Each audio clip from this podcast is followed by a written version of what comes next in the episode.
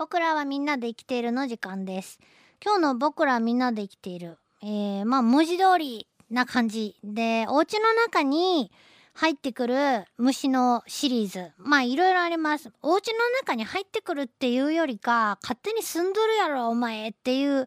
やつの話もまあ今までにいくつも取り上げてきたんですけど今日のは本当になんか入ってきたろっていう話。あどっちかなうちはなんかどっか住んでそうな気もするんですけど以前にこのコーナーでかまど馬の話をしたことはあると思います。かまど馬嫌いな人が本当に多くてね。なんでかなと思うけど、バッタコオロギはコオロギ平気でなんでかまど馬がダメなんて思うんですけど、あのー、コオロギとキリギリスをこう足したようなね、形です。うん。で、成虫になっても羽がなくて、もうめちゃめちゃ後ろ足が長くてね、もう飛びますせっていうのがこう、なんていうか、見た、見た目からね、もう飛び跳ねますせっていうのがこう、よくわかる、えー、感じ。多分あの、マッチョなね、後ろ足の太ももっていうかね、あそこから馬っていう名前つけたんだろうなって、馬が飛び跳ねてるような感じに見えるもんなと思うんですけど、えー、何の話やったかいな。で、まあ嫌いだという人が多いんですけどね、触覚がすごい長い。うん。で成虫になっても羽が生えてこないんですよね。飛び跳ねることに特化したのかな。っていうかまあもともと洞窟みたいなこう暗いところに住んでる種類が多くて、で、もう目もね、退化しましたけどっていうような、あやつ。まあ、あで、明るいか暗いかぐらいは分かりますけどっていうような機能しかない種類がね多いかったり全くもう目がなくなってしまった種類もいるそうです。でその代わり触覚が長いよと。これもほんと触覚の長さっていうのはその虫が例えばどんなとこに住んでるんだろうなとかあのー、どんな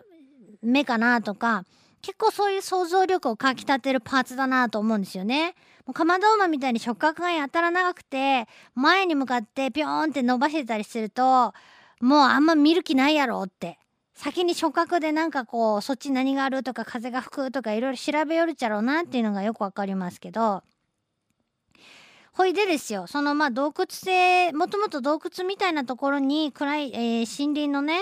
表面だったりそういう暗いところがあ好きで夜行性だったあかまど馬がなんで人ん家に入ってきてくるようになったのかっていうのは今んとこ分かってないそうです。まあそれはもう本人に聞くしかないだろうけだだろうししかもその最初に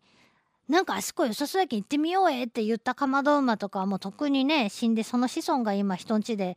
なんで俺もここに来たいのかが分かんないんですけどっていう感じで来てんじゃないかと思うんですよね。でねまああのー温度も湿度も安定してるし敵も少ないという人んちっていうのはやっぱあらゆるあらゆるじゃないけど、まあ、いろんな生き物にとってすごい魅力的な住処にねなるんだろうと思います。うん。じいさましかりね足高グもしかりいろんな生き物がいますけどで人んちでよく見られるカマドウマは3種類胃の仲間3種類いてえっ、ー、と、マダラカマドウマ。私んちでよく見るのはもうこれ、マダラカマドウマです。体がこうマダラ模様になってて、こう黒い感じとベージュ、茶褐色というか、まあ褐色と、えー、ベージュのこうまだらな模様で、なかなかこう渋いデザインなんですよね。あと、カマドウマ。も茶色い。これ、この、まだらのやつはまだ模様が入ってるんで、なんか渋い虫がおるって感じなんですけど、多分ね、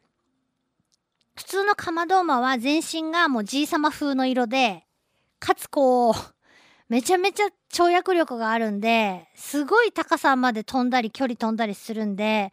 すごく嫌がる人が多いんだろうなと思います。あとね、そのちょうど間みたいな、あの、色の薄いまだらかまど馬みたいな感じな、クラズミ馬っていうやつもいてね。ねこれ見たことない私。かまど馬とまだらかまど馬しか見たことないんですけど、よくいますね。そんなところに何しようやろうと思うけど。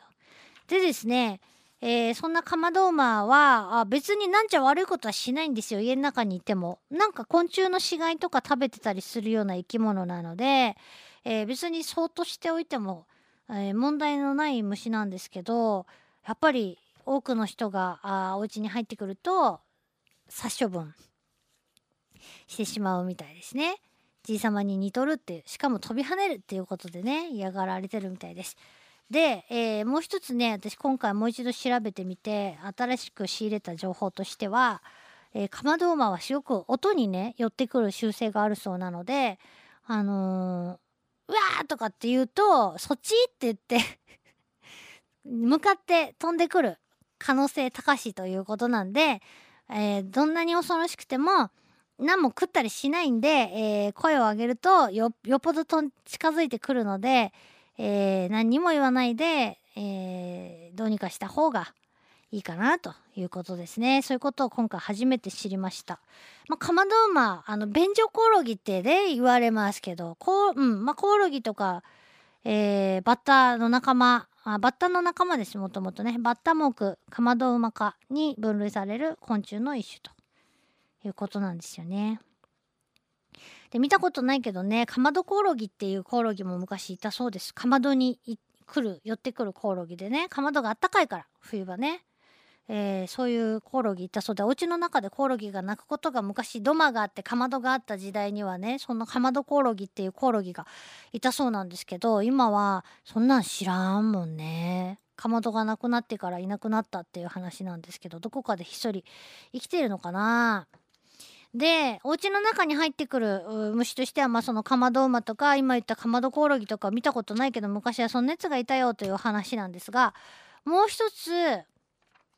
へえって調べていてあの目にした、えー、カメムシの仲間。で家の中でカメムシって言ったら、えー、越冬するために勝手に入ってくるあのー、カメムシのね仲間。は話しましたけどほら血を吸うやつがおるでしょ、えー、カメムシの仲間で南京虫ね。というやつがいるんですけどそれ以外に、えー、血を吸うカメムシがおるということを初めて知りまして日本に。嘘と思って外国の話だと思ってたら日本にもおるっちゅうて。台湾とかえっ、ー、とどこら辺？ブラジルとかそういった暑いところでよく家の中に入ってくるえー、カメムシがおるよって聞いてたんですよ。っていうね本に載ってたんですよ。それ実は日本にもおるっていうのがオオサシガメっていう名前オオサシガメ。えー、大きいサシガメですよ。サシガメっちゅうたらあの肉食で中途ですねあの細長い口を獲物に突き刺して、えー、体液を吸い込んでしまうわけですけどえーと日本のオオサシガメもやっぱり脊椎動物から吸血するって言ってね。大きさ 20, 20ミリぐらい。2センチぐらいのカメムシだから結構大きいです。カメムシ日本のカメムシで2センチって言ったら大きい方だと思います、えー、サシガメの中でも大型。で体は赤いっぽいような茶色っぽいようなんで。であのもともとネズミの仲間の巣に住んでるそうです。で、成虫も幼虫もネズミの仲間から血を吸うそうなんです。だけど、ネズミが巣からいなくなって、あれ、血が吸えんってなったら、あ人からも吸血すると。木造家屋の柱とか壁の隙間に潜んで、夜な夜な出歩いて、えー、人から血吸うだだそうですよ。怖い。で、その血吸われた後はすっごい赤くなってね、腫れて、ものすごい熱い感じがするそうです。で中南米産の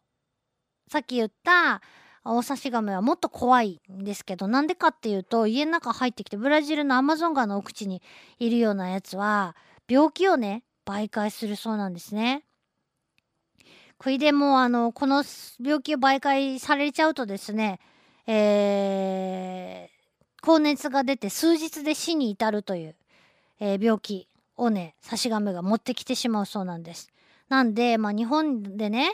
あの、に私そんな大差し亀とか刺されたことないけど、まあ、そんなこと言いよったら刺されたりするんですよね。この間言いよったやつがとかつって、えー、そんなやつがねおるなんてことも知らんかったんで勉強になりましたけどね。だから家の中に入ってくる虫とか勝手に住んでる虫とか本当にたくさんいるんですけど人間にこう悪さするやつっていうのは本当に実はその中のわずか一握りなんですよね。うん。めったに家の中に勝手に入ってきてるやつは人にそんな悪いことしないけど知らないだけでまあ洋服食べられたりね、えー、食料品食べられたりとかはあるけど直接痛いとか痒いとかっていうのは本当あんま少ない方じゃないのかなーって、まあ改めて思った次第でございます。これからまあ暑い季節なんで、えーそういうね吸血系がいろいろとこうバリバリ出てきそうな時期なんでね皆様も気をつけてください。以上僕らはみんなで生きているでした。Love FM Podcast. ラブ f m のホームページではポッドキャストを配信中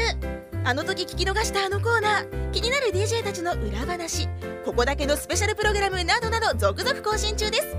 現在配信中のタイトルはこちら Words around the world. 僕らはみんなで生きてる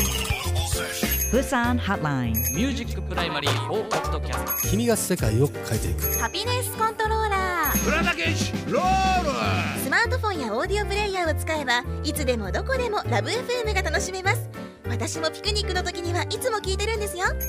Love FM Podcast. ちなみに私はハピネスコントローラーを担当してます。聞いてね